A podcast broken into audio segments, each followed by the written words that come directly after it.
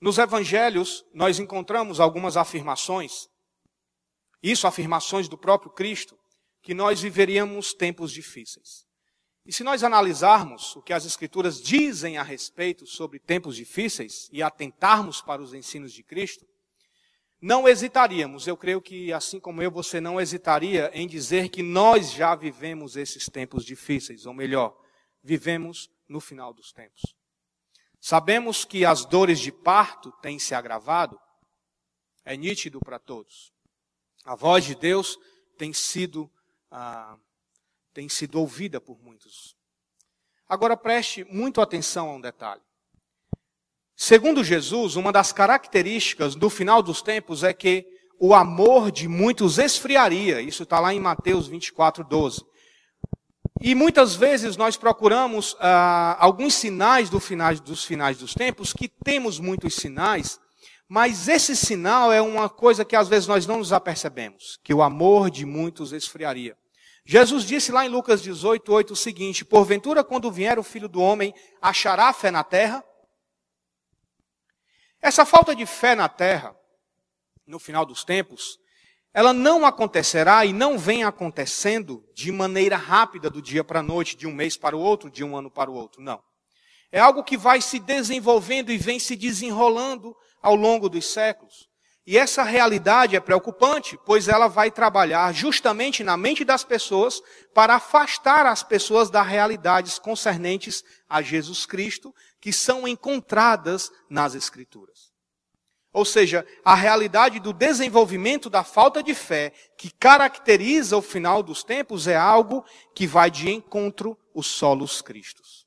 Vai de encontro essa grande bandeira firmada nas Escrituras nós não temos nenhuma dúvida, segundo os que as Escrituras nos apontam, que vivemos esses tempos.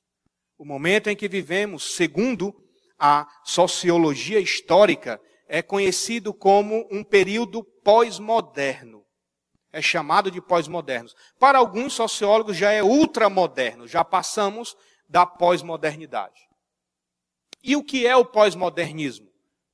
Segundo uma grande autoridade no assunto, que é o Stanley Grants, Dr. Stanley Grants, o pós-modernismo é uma atitude da mente, é uma, uma atitude intelectual e as suas expressões culturais que estão se tornando cada vez mais predominantes em nossa sociedade.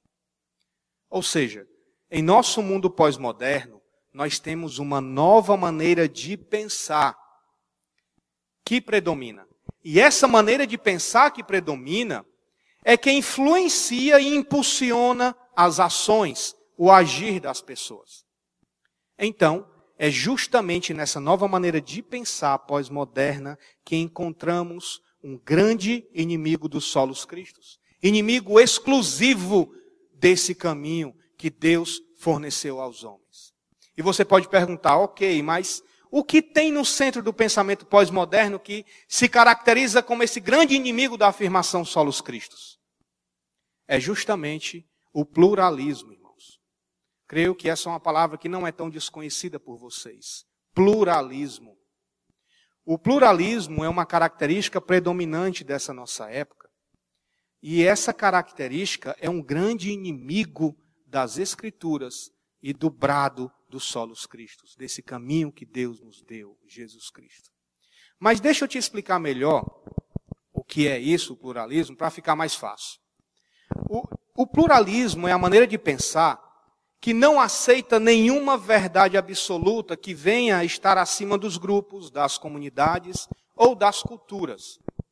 Não podemos afirmar, na maneira de pensar pós-moderna, pluralista, que existe uma verdade final, que existe uma verdade absoluta. Não.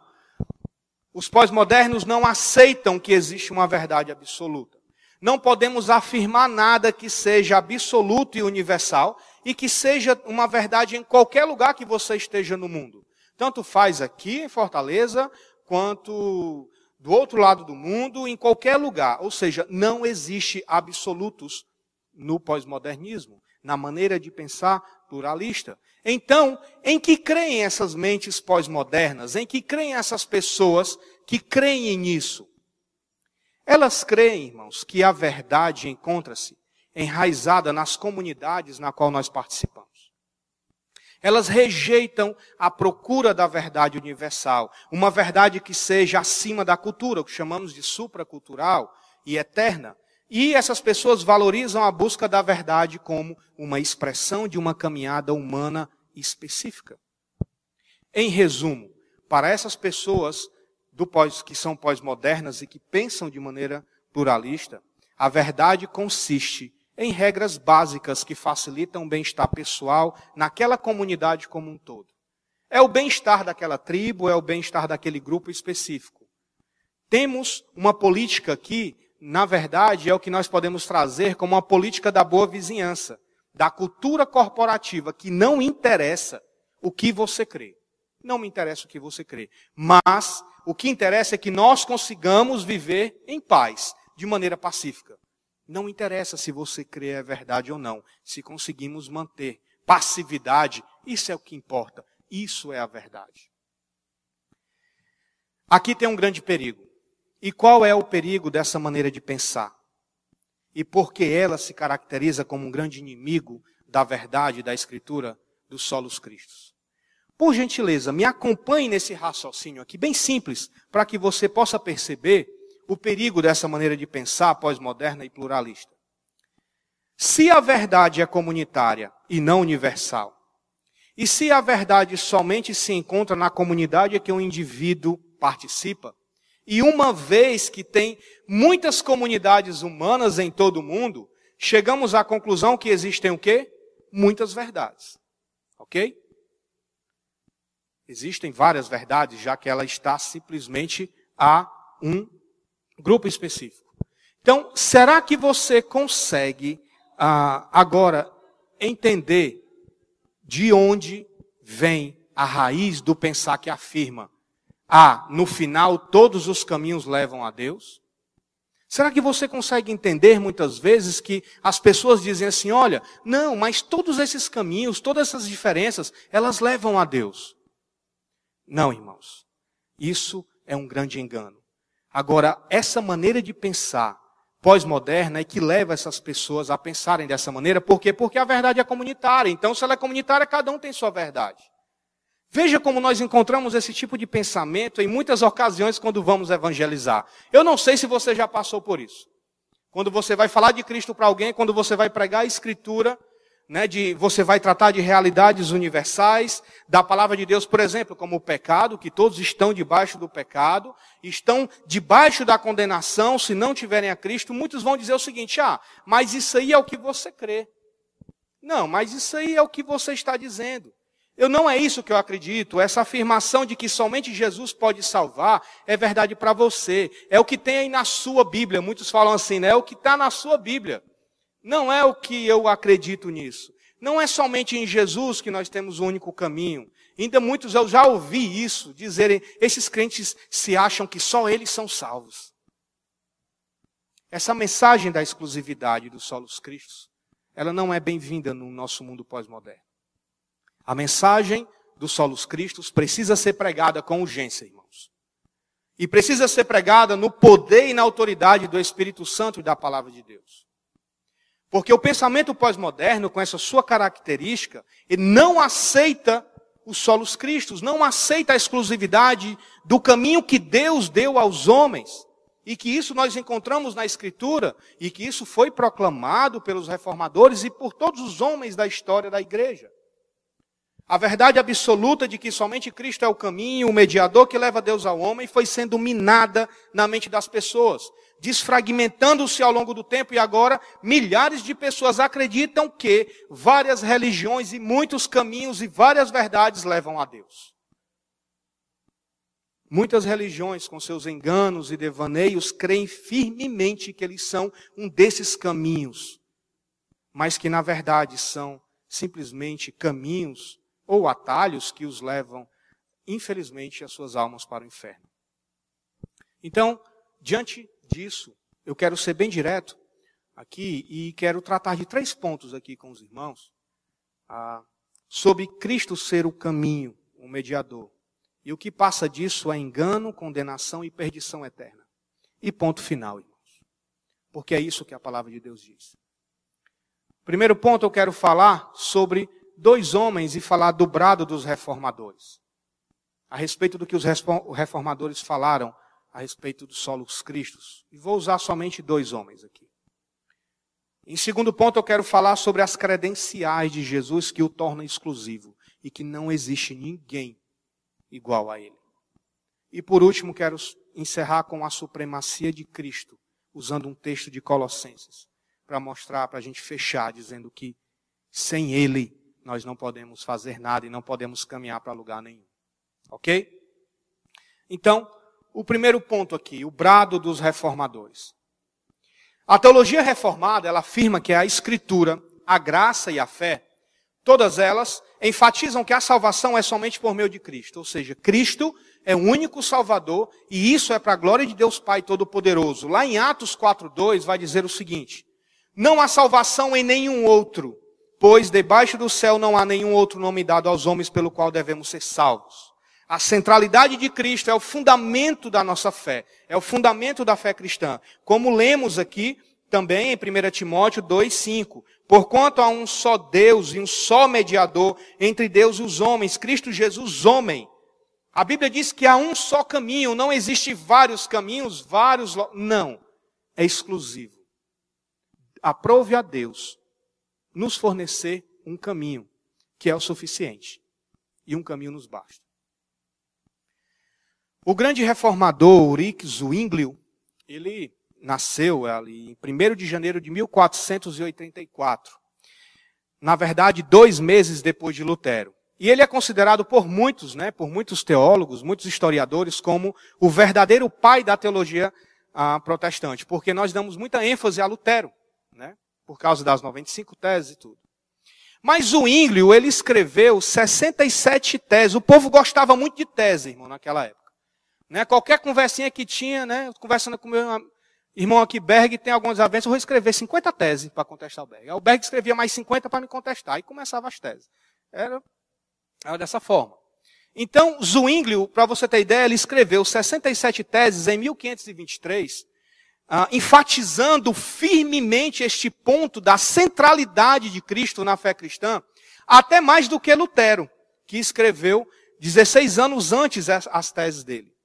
Por exemplo, veja o que é que Zwinglio disse em algumas de suas teses.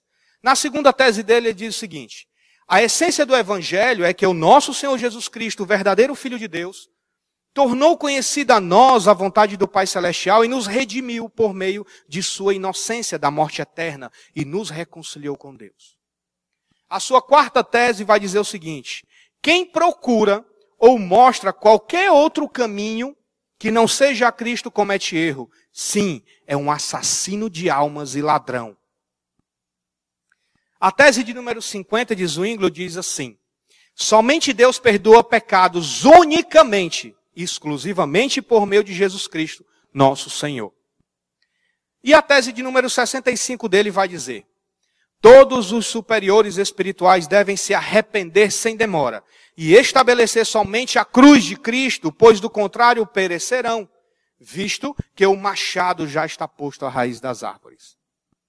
Nas palavras aqui de Zwinglio, nós notamos que os nossos ancestrais aqui, reformados, podemos chamar de pais espirituais aqui, na teologia, proclamaram com ousadia a salvação por meio de Cristo eram os solos cristos, e eles não negociavam essa verdade. E não imagine que era fácil fazer isso naquele tempo, irmãos.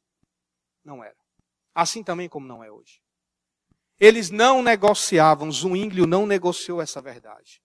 Zwinglio não era pluralista. Ele era firmado na verdade revelada de Deus, especial em sua palavra, e que só existia esse caminho. Eles eram firmes na verdade da exclusividade de Jesus Cristo. Assim como Zwinglio também e outros reformadores, nós também precisamos ter essa ousadia e essa convicção, na verdade, de que somente Cristo é o caminho. Nós não podemos titubear de forma nenhuma quando alguém nos pedir uma explicação a respeito de como encontrar um propósito na vida ou como encontrar Deus. Nós não podemos titubear nisso, de forma nenhuma mesmo em meio a todo esse sistema religioso, anticristo, pluralista, escancarado que nós temos.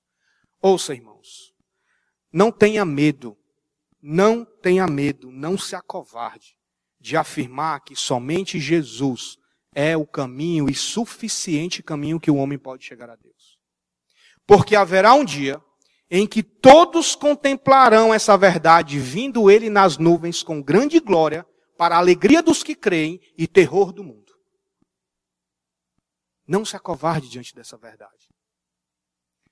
Às vezes nós ficamos tristes, né? E por que dizer não? Às vezes irados, porque nós vemos pessoas adorando santos, divinizando pessoas e buscando em homens o que só pode se encontrar em Deus. Né? E pior, dando a homens o que somente a Deus pertence, que é a glória. Mas nós temos que ter a sabedoria, irmãos, de não atacar primeiramente as atitudes dessas pessoas, por embora que elas sejam condenáveis. O que é que eu quero dizer com isso? Entenda. Por exemplo, se eu vejo alguém prostrado diante de uma imagem ou adorando alguma coisa, o meu alvo de ataque, primeiramente, não é atacar logo essa pessoa e condená-la por sua atitude.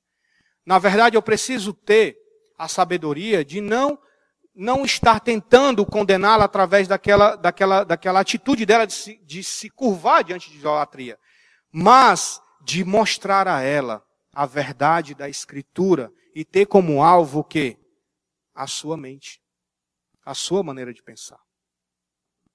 Lembre-se que eu falei no começo que é uma nova maneira de pensar que o mundo foi tomando, que foi crescendo isso e que hoje existe esse mundo pluralista e anticristão. Não esqueça que a fé, ela vai sendo minada porque a mente vai sendo trabalhada. É na mente que nós guerreamos. É porque as ações do homem é fruto de suas concepções idealizadas onde? Na mente. Então, se uma pessoa faz isso, tem algum um tipo de atitude errada, é porque ela está condicionada na mente dela. Nós precisamos falar, chegar à mente dela. Você tem que mirar na mente e no coração e orar a Deus para que Deus faça a obra. E Lutero entendeu muito bem isso. Aqui eu entro Lutero. Lutero ele entendeu isso muito bem, porque em 4 de setembro de 1517, apenas alguns dias antes de suas 95 teses, o que foi o estopim da reforma protestante ali em 30 de outubro de 1517, ele escreveu, além dessas 95, 97 teses contra a maneira de pensar da época, contra os problemas da igreja e contra a teologia que estava sendo pregada lá de maneira equivocada, que era a teologia escolástica. E isso aconteceu poucos dias antes das 95 teses de Wittenberg.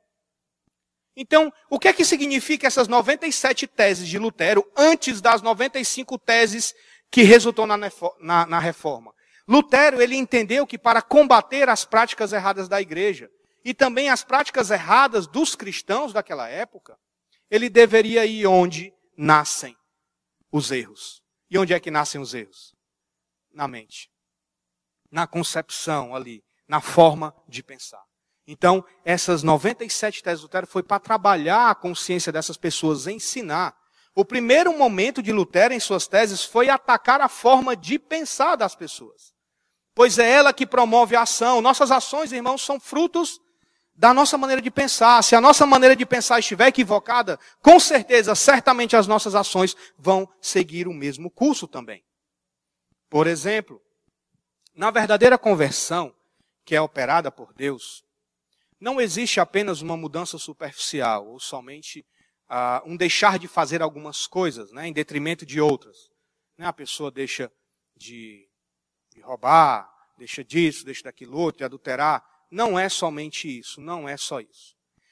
Se você viver a vida cristã somente para, ah, por se limitar a fazer algumas coisas, algumas atitudes de comportamento, como evidência sincera de ser cristão, em pouco tempo essas suas atitudes vão, ah, mesmo que sejam boas, elas vão ser um fardo muito pesado e você vai ruir na fé. Por que isso acontece?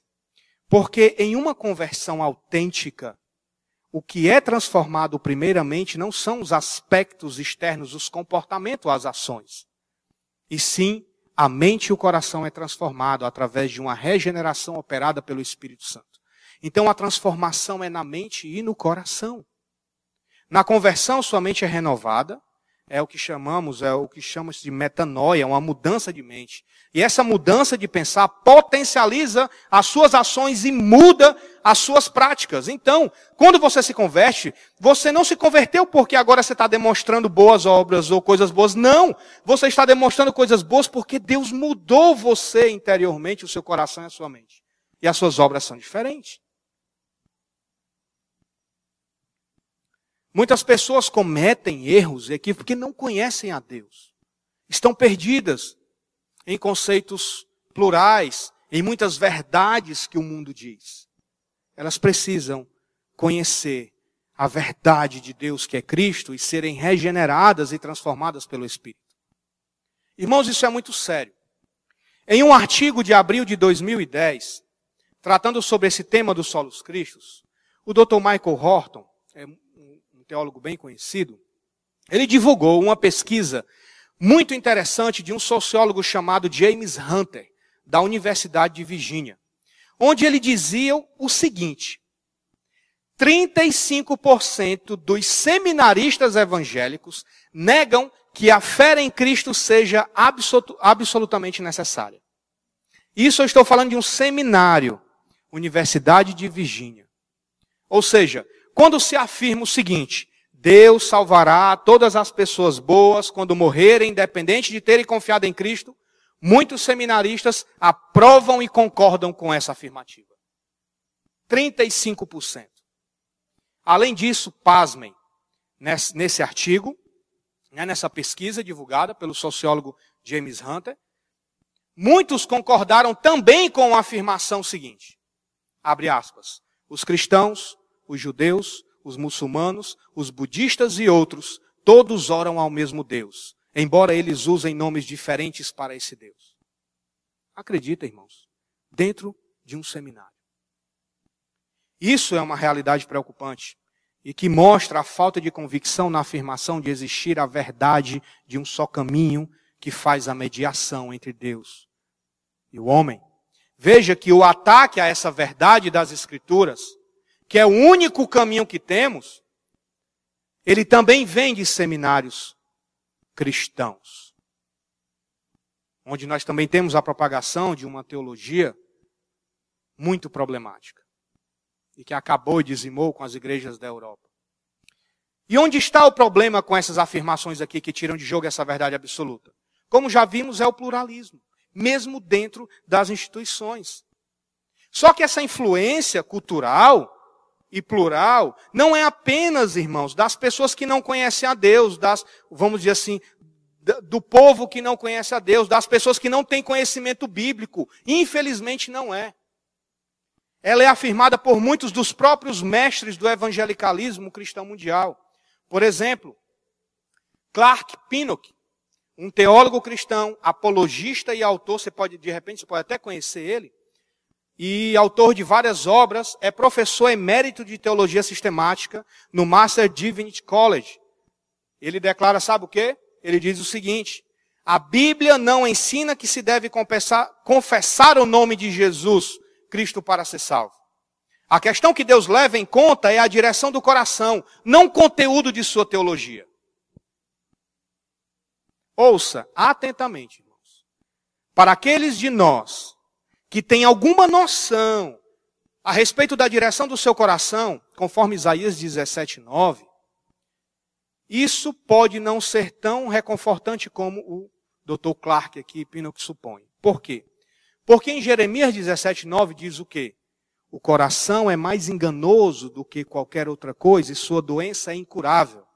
Quem é capaz de compreender? Uma sumidade em teologia diz que o que Deus leva em conta é a direção do teu coração. Cuidado, irmãos, com o que você ouve. Por embora que tenha pseudos, PHDs ou o que quer que seja. Hoje mesmo entre nós, cristãos, temos um ataque a essa afirmação dos solos cristos.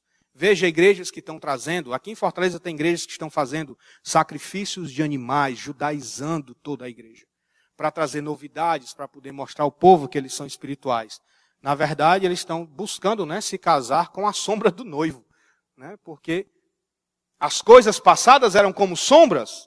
Como é que você vai casar com a sombra? Se tiver alguém noivo aqui que se pensar em casar com a sombra, acho que não vai ser muito interessante.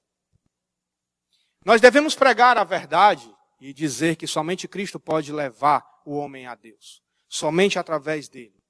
Como o próprio Cristo afirma categoricamente em João 14, versículo 6, ele vai dizer que eu sou o caminho, a verdade e a vida. Ninguém pode chegar ao Pai a não ser por mim. Como podemos combater todo esse engano e esse pluralismo que invade a mente das pessoas, invade a mente de muitos cristãos e tentam minar as verdades de Deus e desviar as pessoas do único caminho? Porque esse é o intuito dessas mentiras e esse é o intuito de Satanás também. Combatemos todas essas mentiras e esses enganos e essas pseudos respostas, né, conhecendo realmente a Jesus Cristo, conhecendo as suas credenciais. As credenciais do único mediador entre Deus e os homens. E assim, nós vamos reconhecer definitivamente que não existe outro caminho para termos comunhão com Deus. E assim passamos a não nos enganar mais. Então eu queria partir aqui para esse, essas credenciais de Cristo e mostrar por que, que Cristo é o único, por que, que ele é exclusivo e por que, que nós devemos ter essa verdade gravada em nosso coração. Primeira credencial de Cristo. Jesus é o Messias prometido do Antigo Testamento. No Antigo Testamento nós temos várias promessas que Deus enviaria o Messias. O Salvador dos homens. Os homens estão perdidos e eles precisam de um Salvador. E Deus disse que iria providenciar a salvação, porque os homens não poderiam conseguir salvar-se. O Messias era esperado no Antigo Testamento. Onde o Antigo Testamento prediz que, que Deus iria mandar esse Messias, o Cristo? Nós temos várias profecias messiânicas, mas eu quero aqui considerar com os irmãos apenas três, pois elas são muito claras, tá?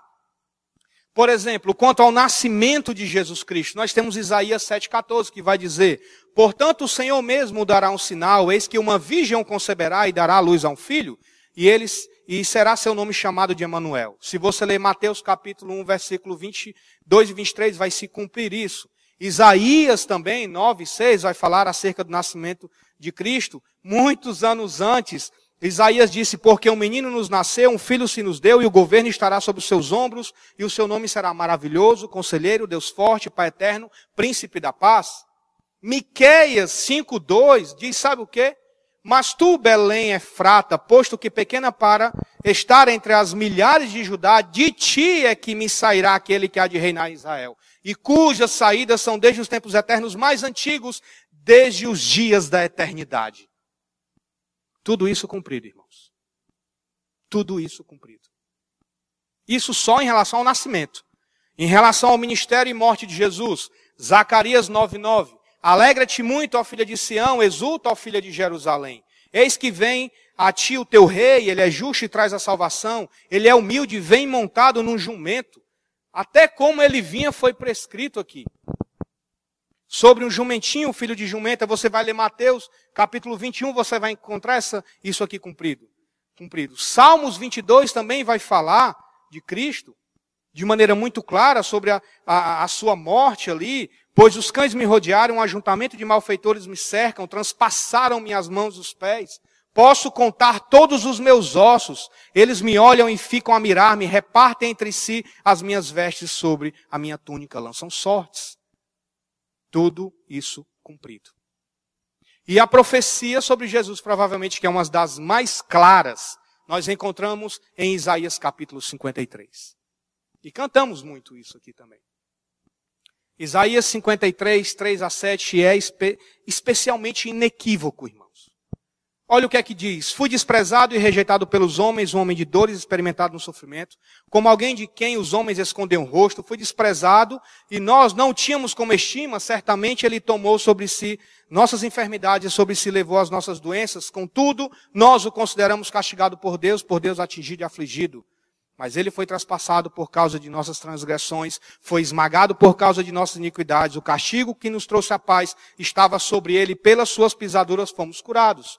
Todos nós, o qual ovelhas nos desviamos, cada um de nós se voltou para o seu próprio caminho. E o Senhor fez cair sobre ele a iniquidade de todos nós.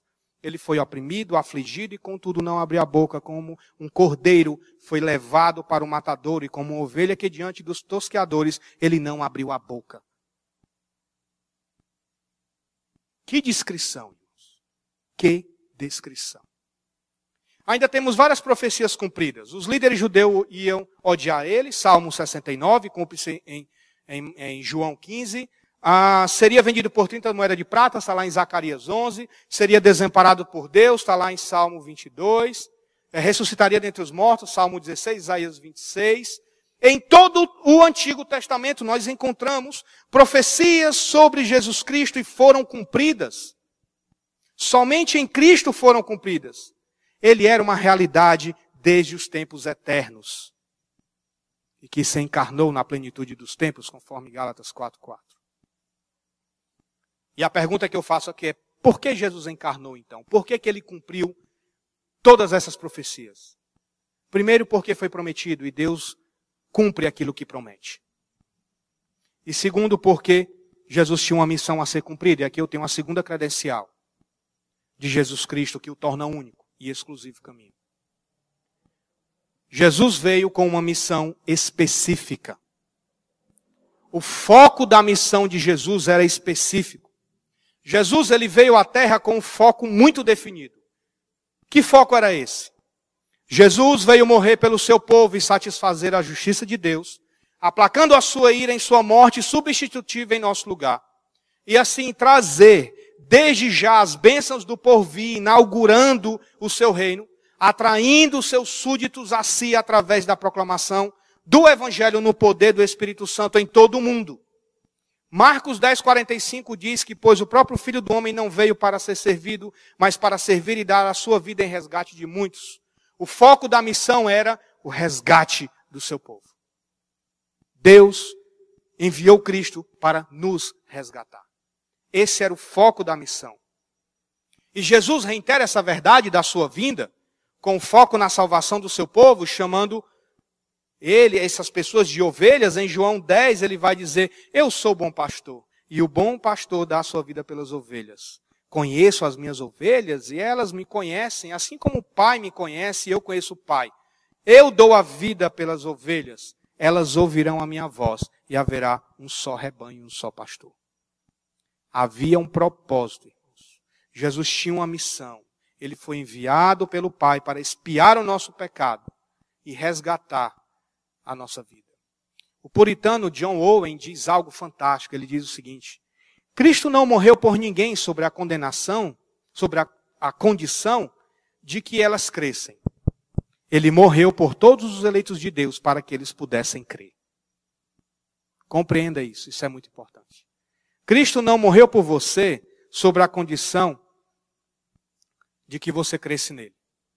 Ele morreu por você para que você pudesse crer nele é diferente. Na cruz, o foco da salvação de Jesus foi consumado. Jesus, ele veio para possibilitar, para não possibilitar a salvação, ele veio para garantir a salvação. A salvação não é uma coisa que você tem e perde, como alguns imaginam. Eu acho que deve ser muito difícil para uma pessoa que crê nessa doutrina. Porque um dia ela está salva, outra não está. Aí um dia está triste, outro está alegre. Aí um dia pecou, aí fica arrasada. Deve ser angustiante uma vida dessa. Para Jesus efetuar sua missão, era necessário ele encarnar.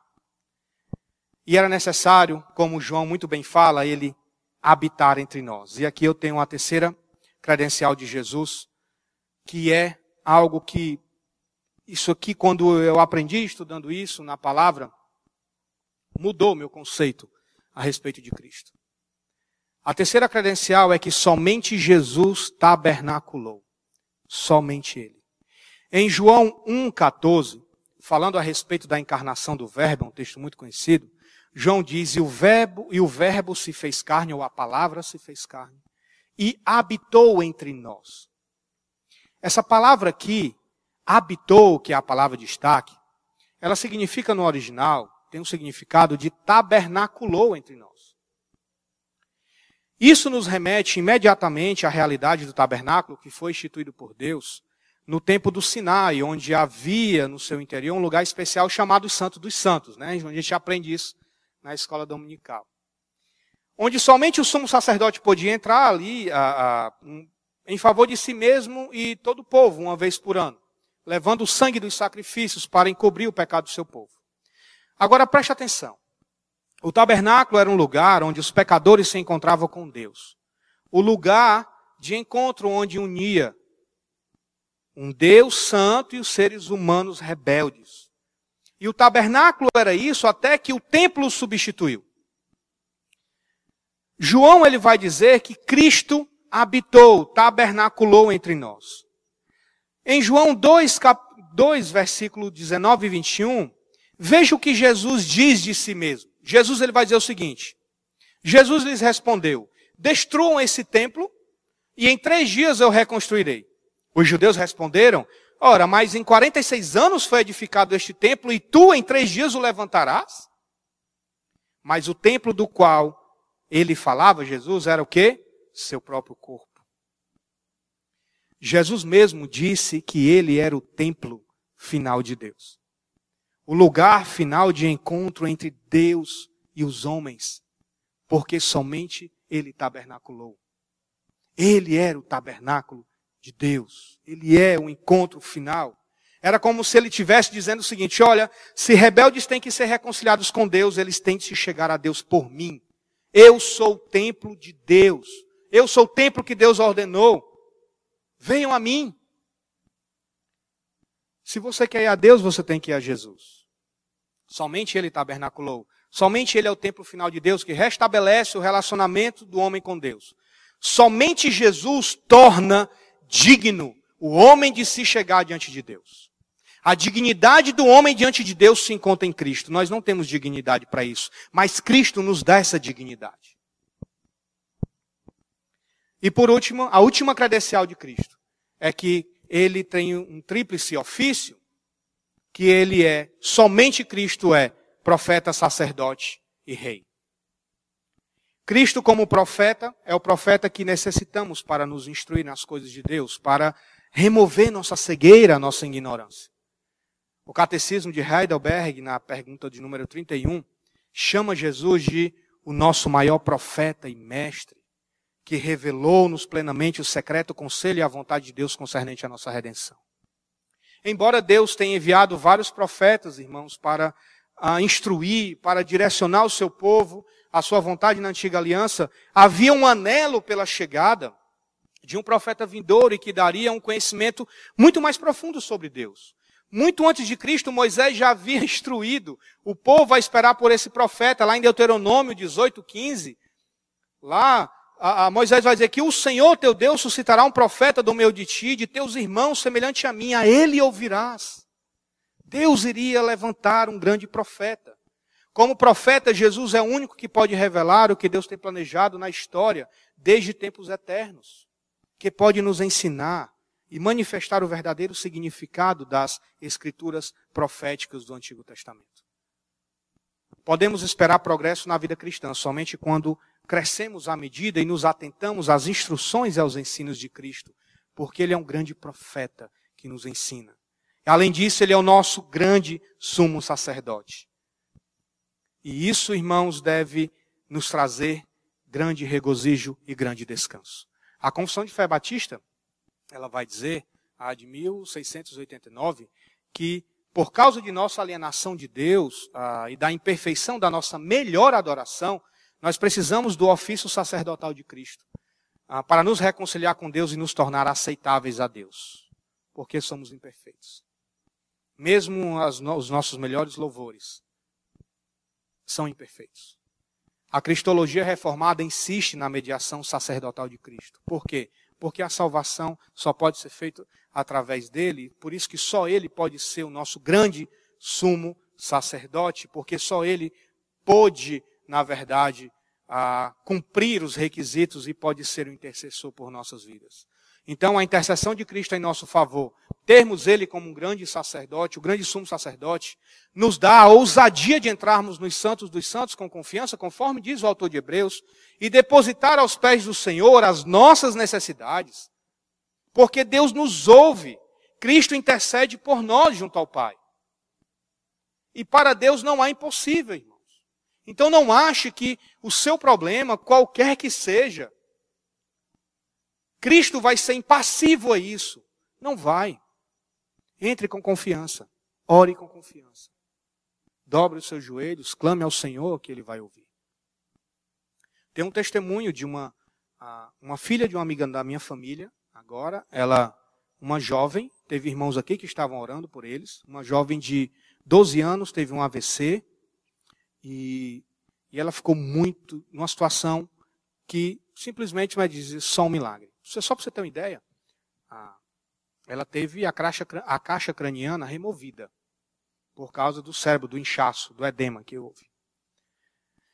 E orando, rogando a Deus, irmãos orando, irmãos aqui da IBF orando, nós orando a Deus, pedindo um grande milagre ali. E Deus trabalhou grandemente na vida da família dela, da mãe dela. E aquilo que parecia impossível, Deus concedeu por sua graça. Semana passada, semana, foi semana retrasada, ela voltou para casa, teve alta, passou mais ou menos um mês internada em estado grave. UTI, inconsciente. Né? Você imagina sem a parte de cima da cabeça, que não dava? E ela está ouvindo, mexendo, normal. Irmãos, nunca ache que não há algo que Deus não possa fazer. Não nunca ache isso. Nós temos um intercessor ao Pai por nós. Então devemos ter confiança. Como Hebreus 4, versículo 14, nos chama a entrar com confiança diante de Deus. E o último ofício aqui de Cristo, né, profeta, nosso sacerdote, ele é rei. Cristo é o rei de um domínio eterno regendo por meio do Espírito Santo, o primeiro mandamento do rei é que as pessoas devem atender ao chamado do Pai para que coloquem a sua fé nele. A primeira ordem do Evangelho, a pregação a respeito de Jesus, que revela o seu verdadeiro significado do Antigo Testamento, é esta: crê no Senhor Jesus. Devemos crer nele. Todos os que exercem obediência a Deus por fé através de Cristo são súditos de Cristo e cidadãos plenos do seu reino. Cristo é o nosso Rei eterno, que nos governa através da Sua palavra maravilhosa e do Seu Espírito, que nos defende e nos preserva na alegria da salvação, na comunhão do Seu povo. Nós podemos concordar com um grande reformador, João Calvino, quando ele diz algo fabuloso. Ele vai dizer o seguinte: Podemos atravessar pacientemente esta vida com sua miséria, frieza, desprezo, reprovações e outras aflições Contentes com isso, o nosso rei jamais nos deixará indigentes, mas suprirá as nossas necessidades até que, terminada a nossa guerra, seremos chamados ao triunfo. Um dia seremos chamados ao triunfo. E não vamos mais viver como participantes de um mundo caído e nem sermos caídos. Depois do que já tratamos até aqui, irmãos, você pode cogitar uma possibilidade de haver um outro caminho que nos chegue a Deus um outro caminho que possa nos dar verdadeiramente confiança de chegar até Deus? Existe outro caminho que não Cristo para permanecermos na fé? É óbvio que não. Por isso eu quero partir para a minha última consideração e falar sobre a supremacia de Cristo. Colossenses 1, de 13 a 20, diz o seguinte: eu vou ler aqui. Pois ele nos resgatou do domínio das trevas e nos transportou para o reino do Filho amado em quem temos a redenção, a saber, o perdão dos pecados. Ele é a imagem do Deus invisível, primogênito sobre toda a criação, pois nele foram criadas todas as coisas, todas as coisas nos céus e na terra, as visíveis e as invisíveis, sejam tronos ou soberanias, poderes e autoridades. Todas as coisas foram criadas por ele e para ele. Ele é antes de todas as coisas, e nele tudo subsiste, ele é a cabeça do corpo, que é a igreja, e o princípio e o primogênito dentre os mortos, para que em tudo tenha a primazia. Pois foi do agrado de Deus que nele habitasse toda a plenitude e por meio dele reconciliasse consigo todas as coisas, tanto as que estão na terra quanto as que estão nos céus, estabelecendo a paz pelo seu sangue derramado na cruz. Augusto Nicodemos, comentando esse texto, ele vai dizer o seguinte: o que Paulo nos chama a atenção nessa passagem é que a plenitude está em Cristo e só nele. Aprove a Deus, irmãos, a plenitude do conhecimento, a plenitude da verdade, a plenitude do amor, a plenitude da luz, a plenitude da graça, a plenitude da santidade, habitasse em Cristo. E nós temos a Cristo. Cristo, ele é supremo. Ele é sublime. Nada pode estar em nossa vida no lugar de Cristo. Não precisamos acrescentar mais nada à obra de Cristo. Ele é suficiente. Você não precisa de mais momentos de uma esfera de adoração profética, de um êxtase espiritual cinematográfico, uma esfera de profecias apocalípticas, essas coisas loucas aí que o mundo oferece. E que eu estou falando mundo barra igreja, né? Porque para mim, algumas igrejas, se você estiver no mundo, acho que é mais fácil você ir para uma igreja sadia, porque tem umas que é complicado. Você não precisa dessas coisas. Você precisa de intimidade com Cristo. Você precisa se render a Cristo. Você precisa de comunhão com Cristo. Você precisa dele para que ele supra todas as tuas necessidades, tanto aqui quanto eternamente é solos Cristos, irmãos. Solos Cristos. Conta uma história de um falecido editor jornalístico chamado William Randolph. Ele era um homem que gostava muito de obras de arte e ele investiu toda a sua fortuna, a vida toda que ele ganhou, em grandes obras de arte. Era um admirador. Né, e um dia ele estava lendo um periódico de obras de arte e ele viu ali que havia umas obras de arte valiosas e ele né, já ficou ali no intuito, ansioso por comprar essas, essas obras de arte e colocar no seu acervo. E ele chamou um dos seus agentes e falou: Olha, eu quero essas obras de arte, então procure-as e traga até mim.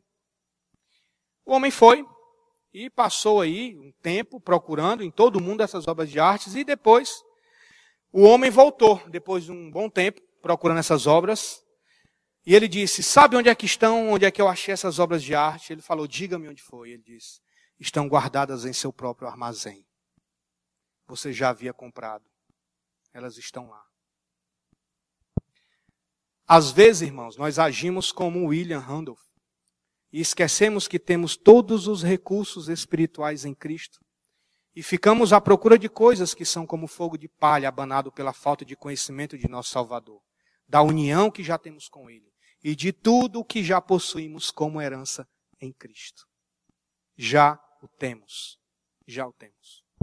A pandemia trouxe muitos desdobramentos emocionais, físicos, mentais, financeiros, existenciais e principalmente espirituais. Muitas pessoas se encontraram seriamente pensando na vida, na morte, no seu destino, em como têm vivido os seus dias e viram que realmente precisam se encontrar. Eu ouvi de várias pessoas dizendo isso. Eu preciso me encontrar, eu estou me sentindo perdido. Ou seja, ela precisa saber por que ela existe, ela precisa saber o propósito da sua vida. Tem uma resposta a essa pergunta, né? Essas perguntas já bem antigas já, né? Filosóficas. Por que eu estou aqui? Qual o propósito da vida? O que realmente pode me fazer feliz, satisfeito?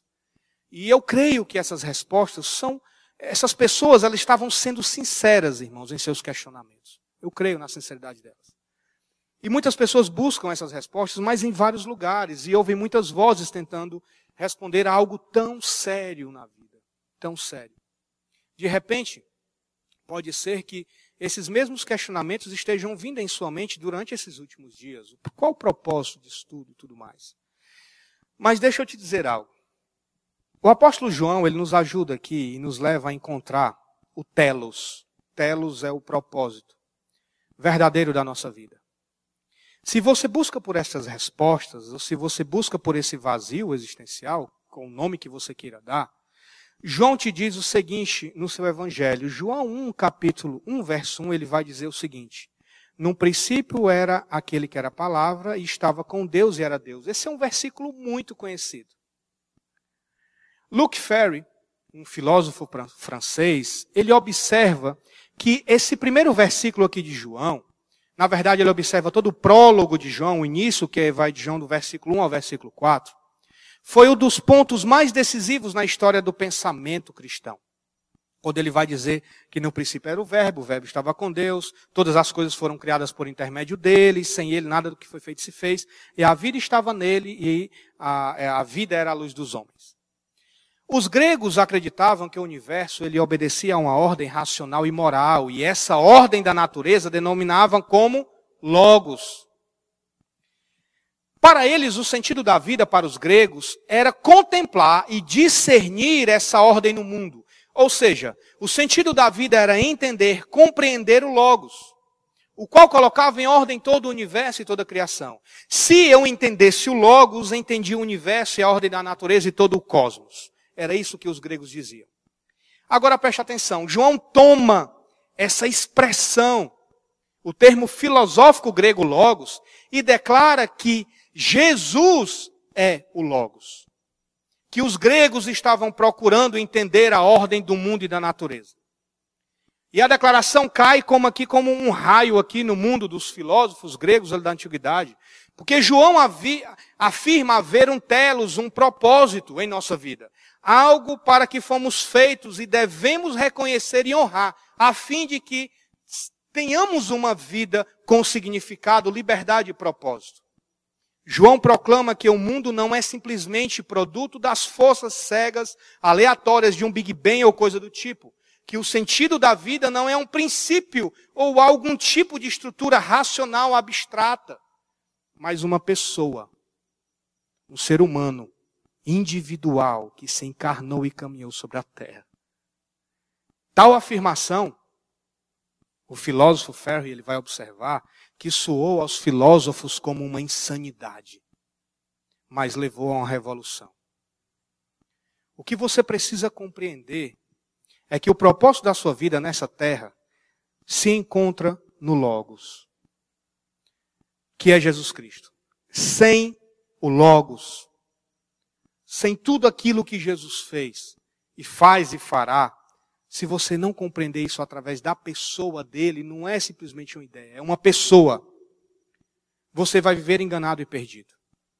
Se você ler todo o Novo Testamento, você vai perceber que todas as pessoas que se aproximaram de Jesus Cristo, atrás de respostas, atrás de, de, de, entender os seus questionamentos existenciais, Jesus nunca deu uma resposta para a pessoa ir embora. Ele sempre se apresentou como a resposta porque ele é o Logos.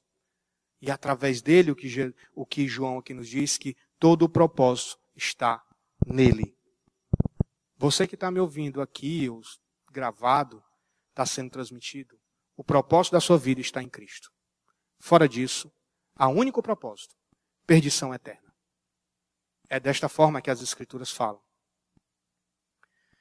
Se você é um verdadeiro filho, ou filha da reforma protestante, Cristo significará tudo para você. Porque esses homens honraram o que as Escrituras falam a respeito de Cristo. Que Ele é o único caminho. E o Evangelho é uma mensagem de solos Cristos, porque desde o começo até o fim está relacionado com o que Cristo é, com o que Cristo realiza, e fora de nós, por nós e no nosso lugar. E a pergunta que eu faço para você, para você meditar é: você está vivendo solos Cristos? Você tem intimidade com Cristo. O Logos, ele representa para você, para a sua vida, as respostas existenciais e tudo aquilo que você necessita nessa vida. Jesus, ele supre isso, porque senão, irmãos, você precisa de Cristo. Porque só Ele vai suprir. E nada que o mundo possa dizer, ou que as pessoas não possam crer por causa da sua conduta de forma de pensar pluralista e pós-moderna, tudo o que o mundo possa falar a respeito de Cristo, se for nesse sentido pluralista, caia fora. Fique com a verdade revelada da palavra de Deus, porque ela se mostrará ser verdade um dia a todos nós aqui ao mundo. Amém? Vamos orar. Soberano Deus, Pai, obrigado, Senhor, porque a tua palavra, Senhor, nos direciona e nos mostra o verdadeiro caminho que devemos andar.